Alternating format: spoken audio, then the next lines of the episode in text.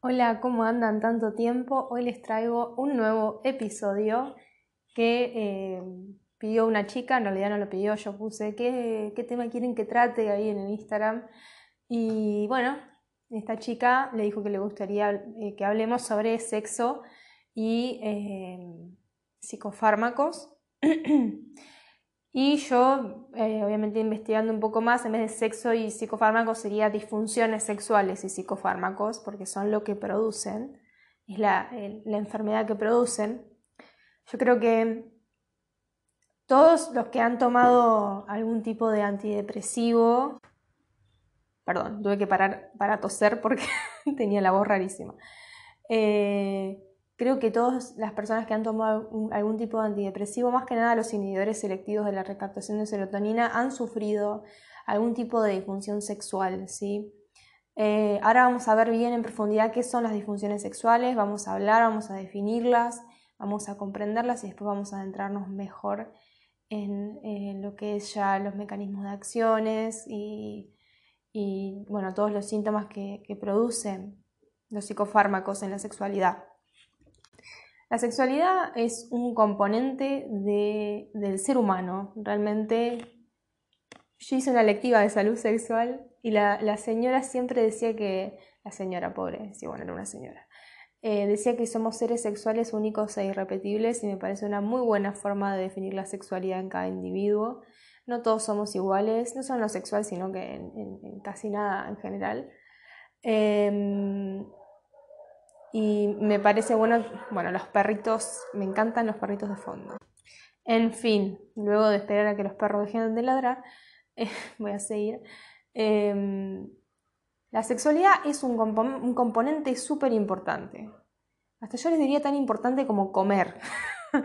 y no es que soy una sexópata, no. Es súper importante eh, la sexualidad porque también es una forma de relacionarnos. Incluso tener amistades es una forma de relacionarnos y es súper importante.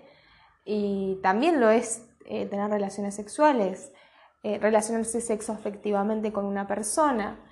Eh, incluso el masturbarse a uno mismo es un acto de sexualidad, obviamente. Tiene que ver con nuestra sexualidad y muchas veces lo que se llevan estos antidepresivos es incluso el acto más mínimo de sexualidad, que yo creo que es la masturbación. Hay muchas otras formas igual de sexualidad, y de sexuar a una persona. La sexualidad eh, va fluctuando a lo largo de la vida y tiene diferentes fases y, somos seres sexuales incluso desde el vientre materno. O sea, si vamos a entrar a una charla de sexualidad no vamos a, expandir demasiado, pero eh, quiero que entiendan eso, que eh, no poder tener un orgasmo o no poder tener una erección no es una boludez. No, no es eh, un efecto secundario que lo dejamos pasar porque no es nada. Afecta mucho a la persona, realmente es un, un efecto adverso muy feo. Es muy choto no poder vivir tu propia, no poder ni siquiera masturbarte o no tener ganas de hacerlo. Perder completamente la sexualidad. Ahora vamos a ver bien qué es una disfunción sexual y vamos a hablar sobre eso. Bueno, ahí me estaba fijando en un resumen de la facultad sobre las disfunciones sexuales, que lo vimos en ginecología y obstetricia, y debería explicarles eh, lo que es el deseo, lo que es eh, el complejo clítoris útero uretro-vaginal, o sea, un montón de cosas. Pero bueno, quiero que sepan eh, que, que tenemos una respuesta sexual, está la respuesta sexual femenina y la masculina. La masculina tiene cuatro fases, que es todo lo que todo lo que pasa en nuestro cuerpo hasta llegar al orgasmo. El varón pasa por excitación, por una fase de meseta, un, orgasmo y la resolución del orgasmo. Y la mujer pasa por, por seis fases. Necesita eh, deseo, excitación, eh, meseta, orgasmo, resolución y satisfacción. Como que la mujer es más, necesita más, más cosas visuales, caricias, eh, cosas así. Em, ¿De qué depende la satisfacción? De recuerdos, de, imágenes corporales, bueno, muchísimas cosas. El complejo clítoris uretro-vaginal, em, bueno, nada, con eso nos ayuda a tener un orgasmo a, eh, a las mujeres, claramente. Después tenemos el concepto de deseo, que es la seducción y la satisfacción sexual, eh, que son muy necesarias para mantener vivo el deseo. Eh, también se necesitan escenas de seducción afectiva, bueno, no sé, son un montón de conceptos. También está el concepto de lo que es un orgasmo, es una máxima sensación de intenso placer, eh, que crea un estado alterado de conciencia. Tenemos los, y hay diferentes tipos de orgasmos. Tenemos el orgasmo genital, el orgasmo extragenital, los atípicos y los multiorgasmos. O sea que la sexualidad no, no es una boludez, realmente depende de un montón de valores. O sea, yo les quiero nombrar estas cosas no como para que las, o sea, sí, para que las comprendan claramente, eh, pero para que vean que, que tener una disfunción sexual, que es un trastorno tener una disfunción sexual, está dentro del DCM5 y del CIE-11, que son manuales diagnósticos de salud mental, eh, no es una boludez. no tener un orgasmo no es una boludez para que comprendan mejor. Bueno, la disfunción sexual son disfunciones sexuales, no es una sola cosa, son varias, ¿sí? En el DCM y en el CIE tenemos diferentes condiciones relacionadas con la salud sexual. Tenemos las disfunciones sexuales propiamente dichas, los desórdenes del dolor sexual, como por ejemplo la dispareunia, que es el dolor al tener relaciones sexuales, el vaginismo, Perdón, no, la dispareunia no, la dispareunia sería como el síntoma, el vaginismo es el, trastorno, vendría a ser. Em, la incongruencia de género, los cambios en la anatomía genital femenina y los cambios en la anatomía genital masculina. Eh, estos síndromes eh, eh, comprometen de diferentes formas a las personas que están en la vida adulta y refieren dificultad para experimentar actividades sexuales y que, sean, eh, que estas mismas sean satisfactorias. Entonces, básicamente la disfunción sexual es cuando no se puede disfrutar de las relaciones sexuales. La respuesta sexual es una interacción compleja de procesos psicológicos, interpersonales, sociales, culturales y fisiológicos donde uno o más de estos factores puede afectar alguna fase de la respuesta sexual. Entonces, si tenemos uno que no funciona, ya está. Se cagó todo. Eh, para que se la considere una disfunción sexual, esta tiene que ocurrir frecuentemente, aunque puede estar eh, ausente. En algunas ocasiones puede haber estado eh, afectando a, la persona durante varios meses y tiene que estar asociada a un distrés. El distrés es malestar, angustia y sufrimiento. O sea, no te, tiene que estar gustando lo que te pasa. No creo que a nadie le guste. Después tenemos las disfunciones orgásmicas, que es eh, una ausencia o una marcada infrecuencia de la experiencia del orgasmo o por la disminución de la intensidad de las sensaciones orgásmicas. Bueno, después tenemos la disfunción del deseo, que es cuando hay una ausencia o una marcada reducción del deseo o la motivación de involucrarse en una actividad sexual y, se manifiesta por alguna ausencia o reducción del deseo espontáneo, eh, por, pensamientos o fantasías, por ejemplo, ausencia o reducción del deseo ante señales eróticas y estimulación, o sea que no sé, que vayan a, tocarte o te, o te estén tocando y vos no sientas nada, por ejemplo o incapacidad para mantener el deseo o el interés en una actividad sexual una vez iniciada. Después tenemos el desorden dolor-penetración sexual. Esta es una dificultad marcada y persistente o recurrente con la penetración que incluye el ajuste involuntario debido a la tensión de los músculos del piso pélvico durante el intento. O sea, como que está todo ahí muy apretado y duele porque claramente no puede entrar, no se puede hacer la penetración con lo que sea que se haga. Em, después también aparece dolor vulvovaginal o pélvico, marcado y persistente durante la penetración, claramente. Y también está el miedo o la ansiedad marcada y persistente o recurrente sobre el dolor vulvovaginal. Ahí está el famoso vaginismo también. El famoso vaginismo, que feo decir famoso vaginismo. Perdón, el vaginismo. Eh, bien, cuestión. Esas son las disfunciones. Eh, y las tres, la disfunción del deseo. Más que nada, el deseo y la orgásmica son las más comunes tomando psicofármacos. Después el desorden dolor penetración sexual tiene otros motivos, también puede ser por los psicofármacos, pero lo más común, lo más, más, más común es el deseo y lo orgásmico. Em, y en bueno, yo creo que en el, bueno, no sé en qué grupo se entraría el tema de la disfunción eréctil, eh, porque ese es un gran problema. También hay mucha disfunción eréctil. Y bueno, como última cosa que les quiero hablar de sexualidad, ¿sí? Para que entiendan que no es una boludez, porque se suele pasar muy por alto la sexualidad de la gente, es que eh, la sexualidad necesita de un, eh, de un desarrollo biopsicosocial espiritual, o sea, está interrelacionado con todo.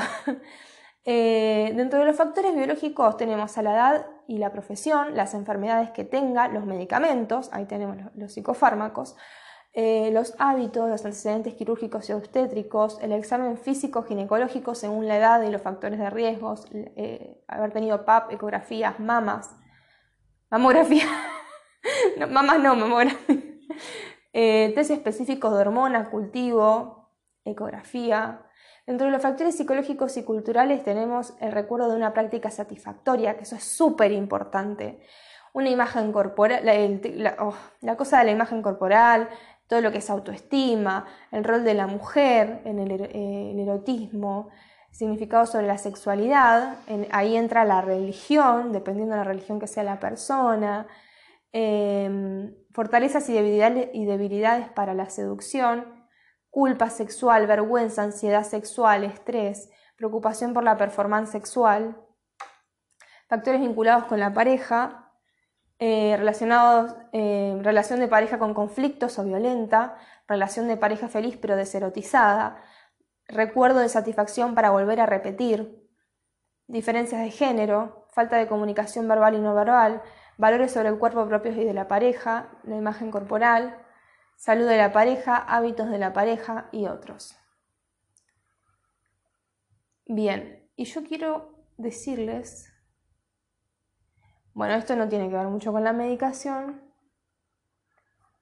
pero siempre que tengamos un paciente con anorgasmia, con, disfunción del deseo sexual, eh, uno siempre evalúa, eh, evalúa la genitalidad, el complejo, clítoris, uretra, hay que, siempre hay que indagar mucho en todos estos factores. Pero bueno, si nosotros, no sé, estamos dando un antidepresivo y sabemos que ese antidepresivo va a dar disfunción sexual, como pasa con los inhibidores selectivos, la recaptación de serotonina, y sí, probablemente no tengas que estudiar más nada.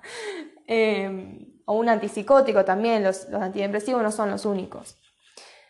También algunos estabilizadores, ah, después lo vamos a ver bien eso. Eh, pero bueno, quería concluir en esto para contarles y decirles y que entiendan que la sexualidad no es una boludez, eh, que no es un sintomita más, un efectito adverso más. No, no, no, Es muy importante la sexualidad. Bueno, ya creo que lo dije como cinco veces, pero quiero que les quede claro. Bueno, bien, como les decía, la disfunción sexual es la alteración de una o más etapas del acto sexual. Las etapas del acto sexual ya les había nombrado, eran el deseo, la excitación, el orgasmo y la resolución. Y esto impide que el individuo o la pareja disfrute de la actividad sexual de modo satisfactorio.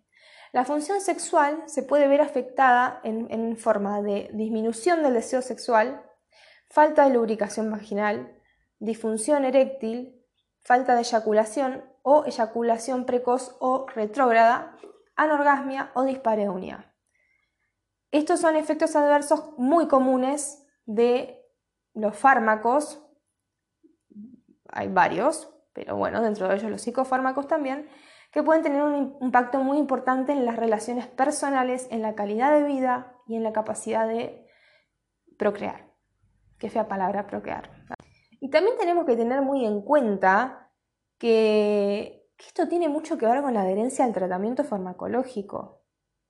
Eh, o sea, está confirmado, hay muchísimos estudios que, nos dicen que hay muchos pacientes que tienen hipertensión, depresión, esquizofrenia, que terminan abandonando el tratamiento por este efecto adverso tan desagradable como es la disfunción sexual.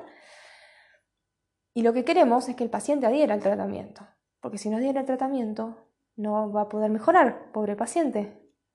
Yo hablo del paciente como, bueno, la persona, perdón. Eh, ¿Entienden? Pero no solamente los, los fármacos o los psicofármacos en este caso van a afectar, sino que también la edad influye, el tabaco, el alcohol, las drogas.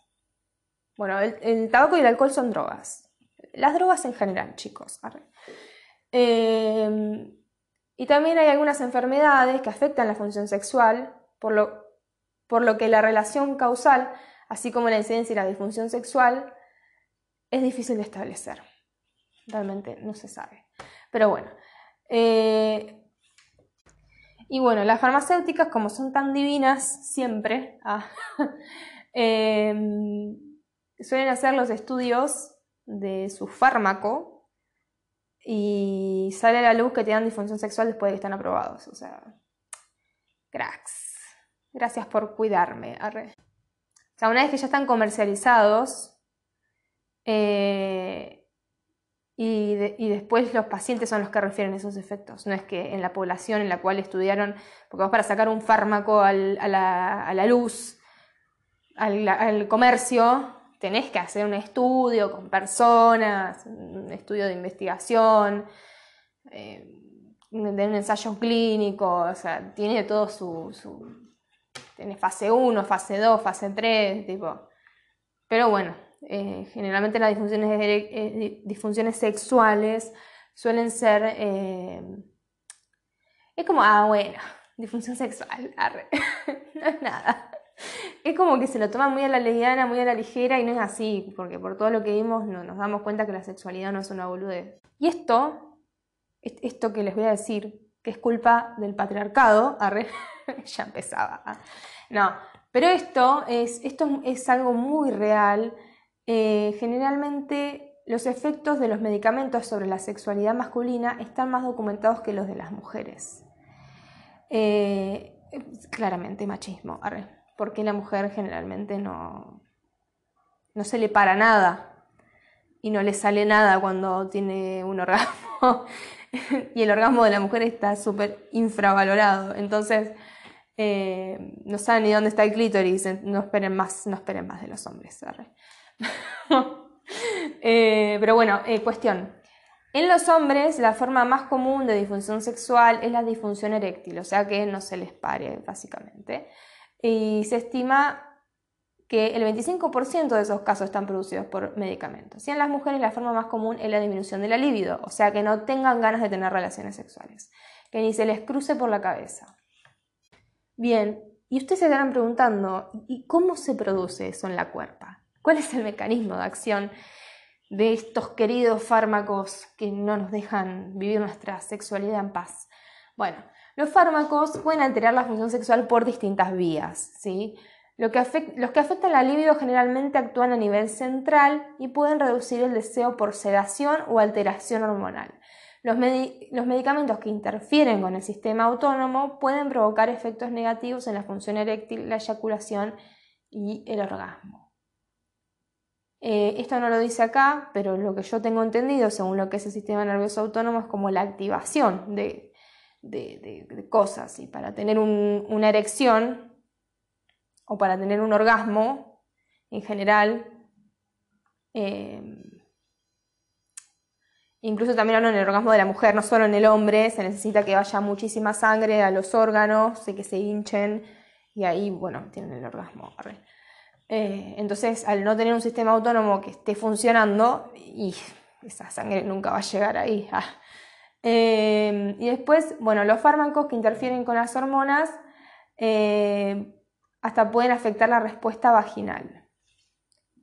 En cuanto a los neurotransmisores y las hormonas implicados, tenemos la dopamina, la noradrenalina y la acetilcolina, que tienden a tener un efecto positivo sobre la función sexual mientras que la serotonina y la prolactina tienden a inhibirla.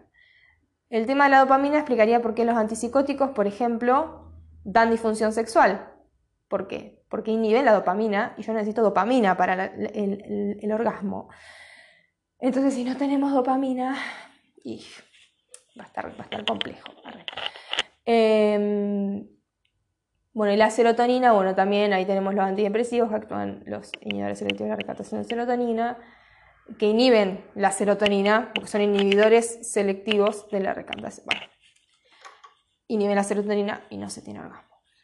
Em, la prolactina también la inhibe, que eso es otra de las cosas que dan los antipsicóticos.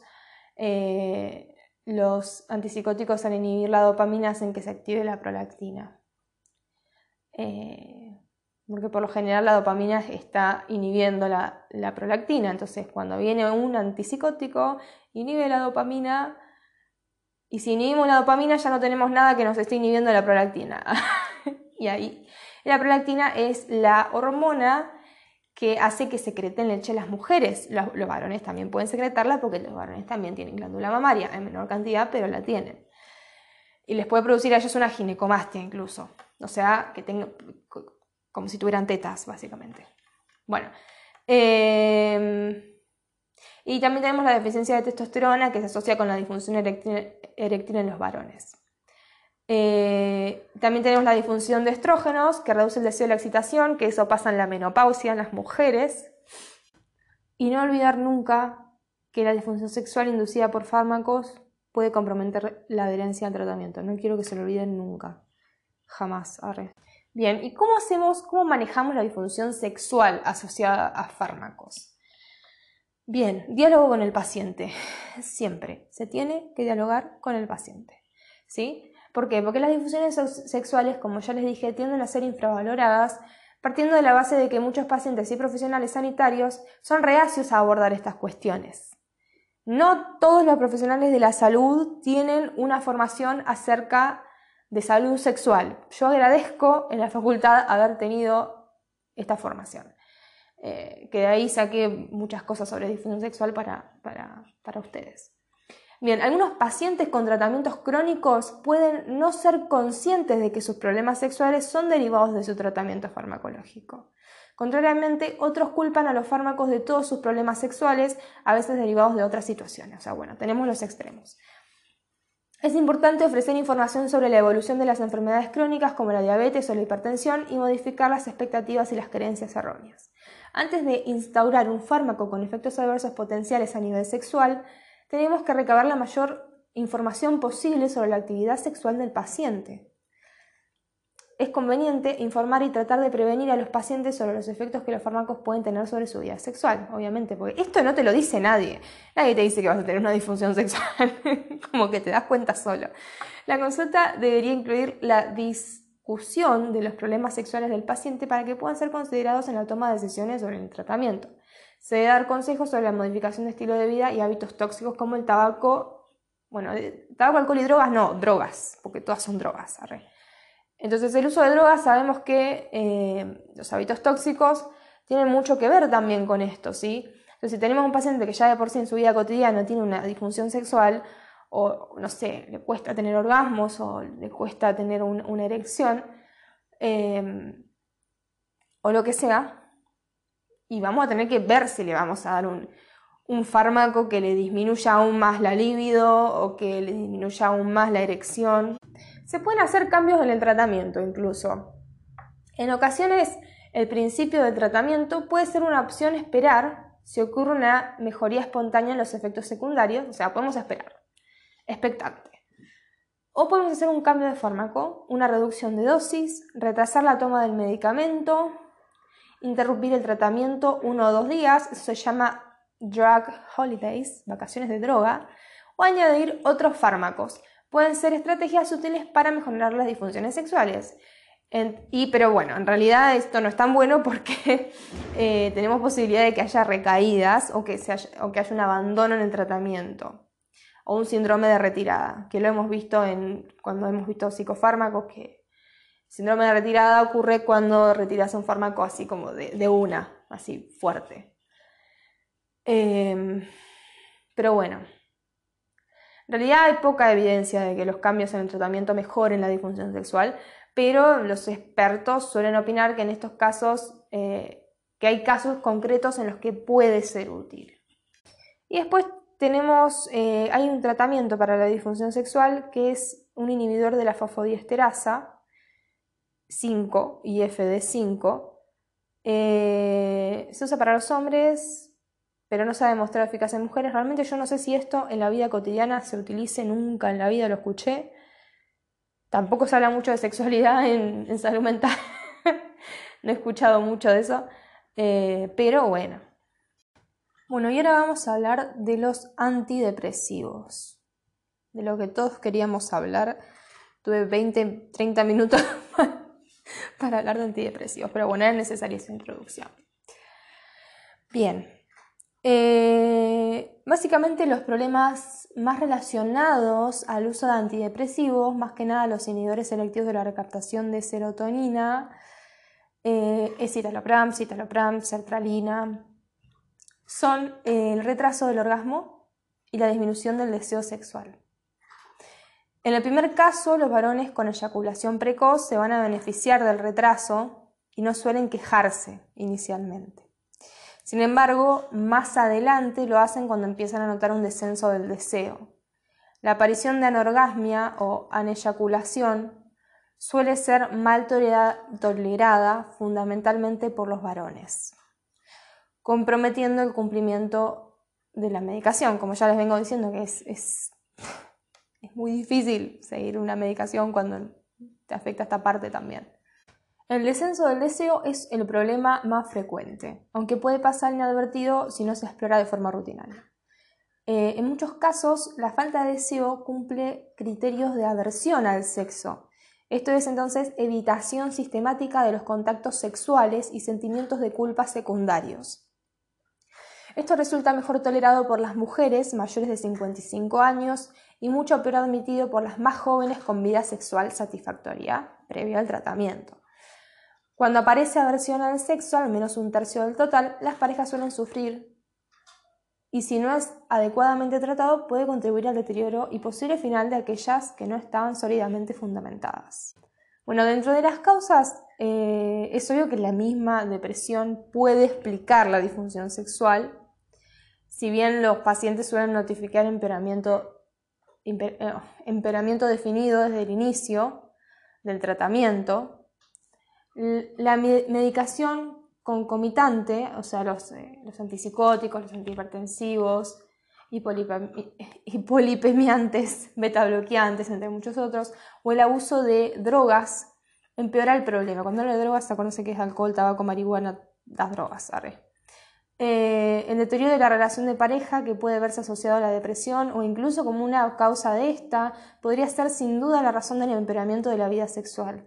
Sin embargo, cuando se estudian muestras seleccionadas con criterios de inclusión y exclusión donde no existen otros problemas citados, el antidepresivo aparece como el mayor factor responsable de la. O sea, El, antidepresivo suele ser el mayor causante. O sea, hay otras causas, pero más que nada el antidepresivo.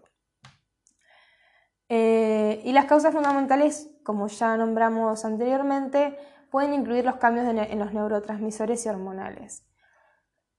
El tema de las hormonas sexuales. Tenemos la testosterona, los estrógenos y la progesterona, que son hormonas básicas, ya que la testosterona es prosexual. El deseo y la puesta en marcha, básicamente, mientras que los estrógenos juegan un papel modulador de permisividad en las mujeres. La progesterona influye en la receptividad sexual de la mujer y su elevación disminuye el deseo. Se ha descrito un descenso de testosterona e incremento de prolactina en pacientes con antidepresivos, aunque no, de forma significativa.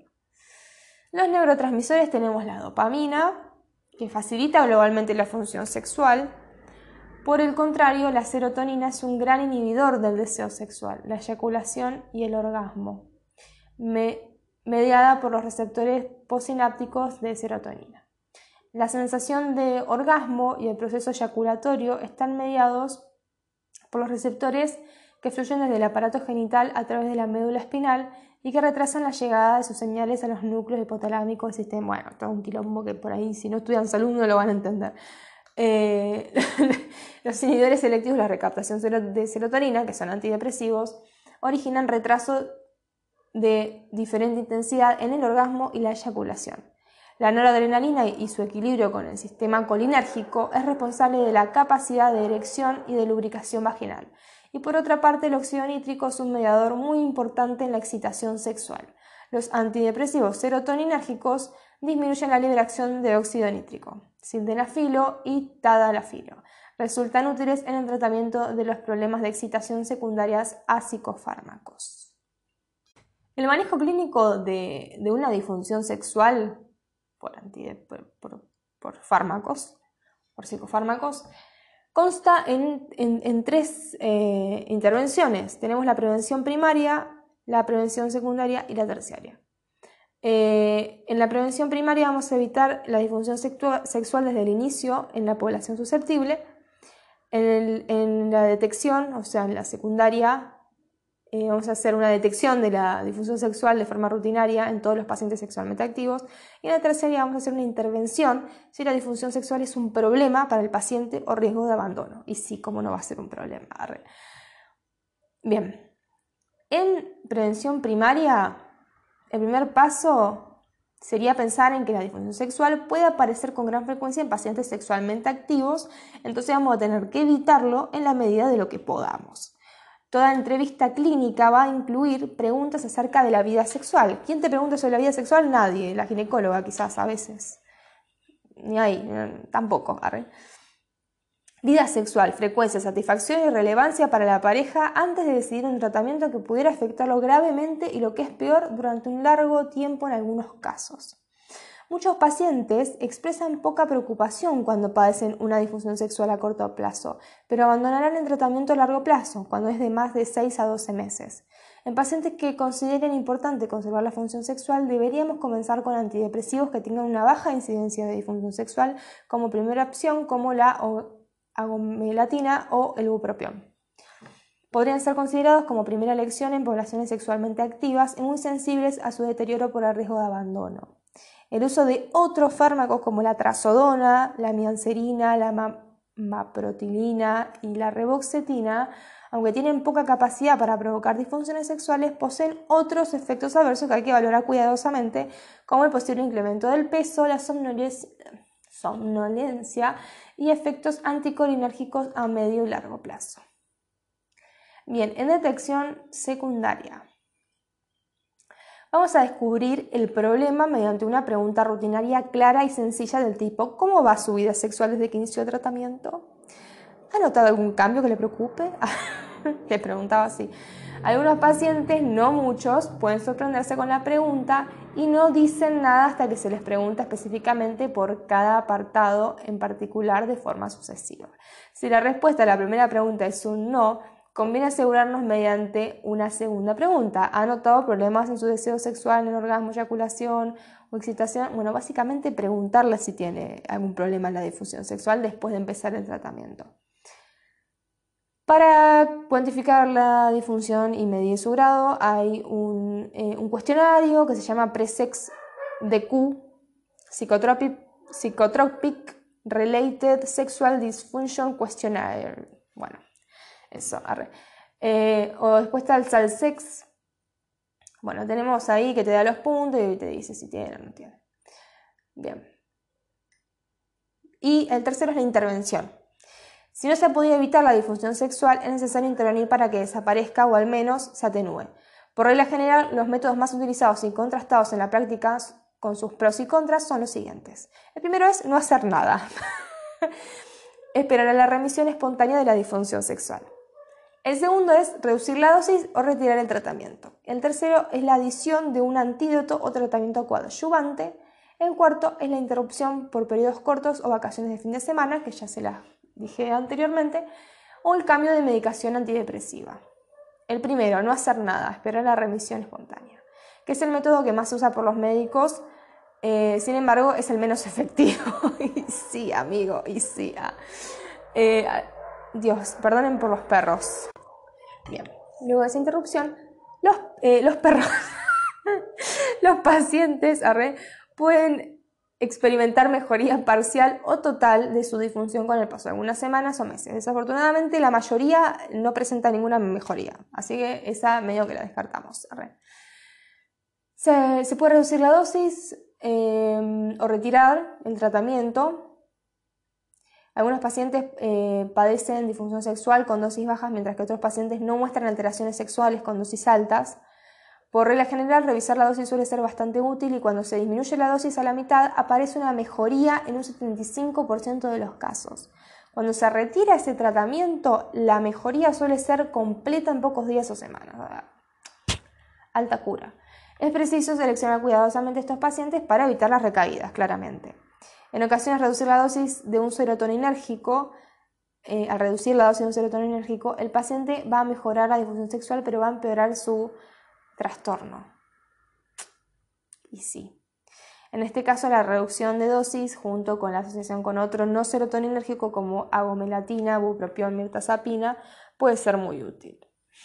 Después está la adición de un antídoto o tratamiento coadyuvante.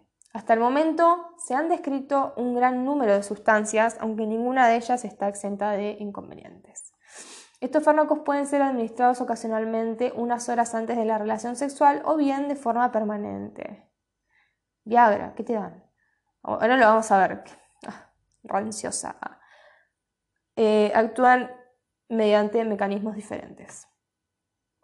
Se usa ciproptadina, buspirona, yoimbina, amantaína, metilfenidato. Ah, pero ese, ese para el déficit de atención. Ah. Bupropión y mirtazapina. Bueno, está bueno.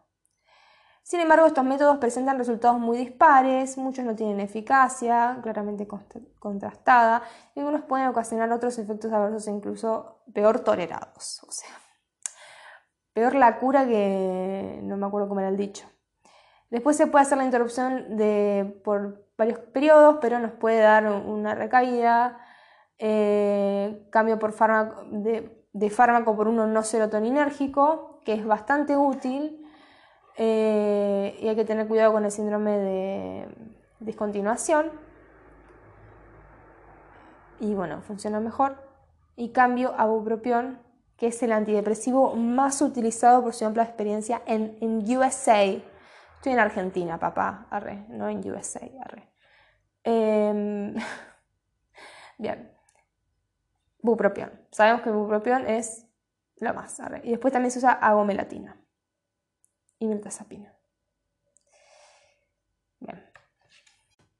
Entonces, conclusiones.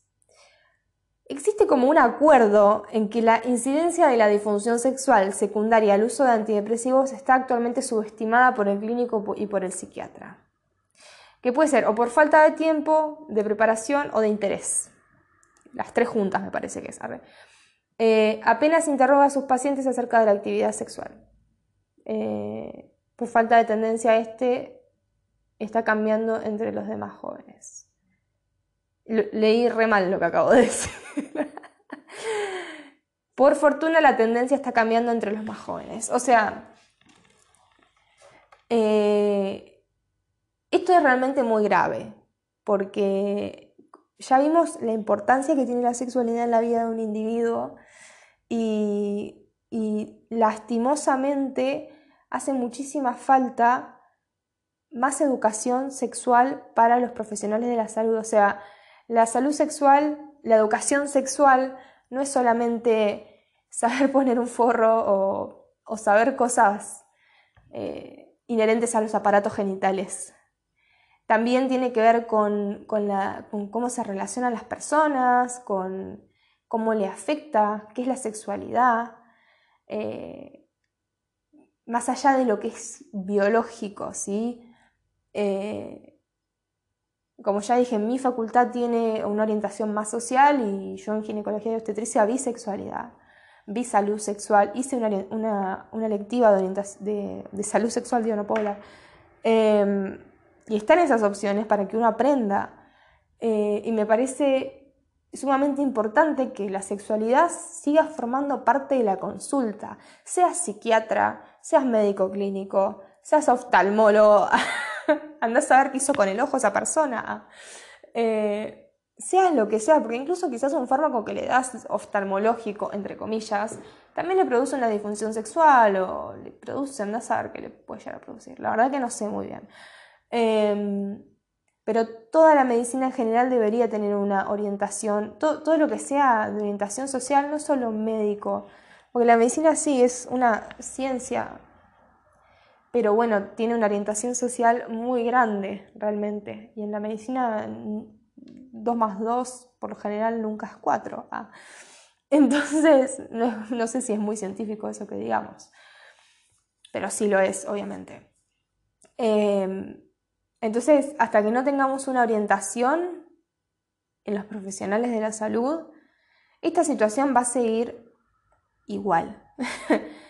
y es un bajón porque nunca he escuchado a un psiquiatra que le interese la vida sexual de un paciente. O sea, es, es triste. Tampoco es que soy la, persona que conoce más psiquiatras en el mundo, pero he estado metida en temas de, de, de, psiquiatría y no he visto mucho sobre sexualidad. En el Congreso sí, en el Congreso sí vi algún que otro hablando de sexualidad por ahí. Em, pero bueno, cuestión, espero que les haya gustado este episodio, quizás fue muy largo, pero traté de hacerlo lo más interesante posible y lo más abarcativo que pude porque la sexualidad es muy abarcativa eh, y es muy importante. Así que eh, si están en salud, eh, váyanse a estudiar sexualidad, por favor. que no quiero que vuelva a pasar esto. Ah. No, sí, realmente a veces da vergüenza, da vergüenza que subestimen tanto una disfunción sexual. Pero bueno, cuestión. Después de indignarme, seguiré con mi vida. Eh, muchas gracias por escucharme, gracias a, Milagros que me recomendó este tema, que está buenísimo. Les mando un saludo muy grande y les mando un saludo muy grande a todos ustedes. Nos vemos en el próximo episodio. Chau, chau.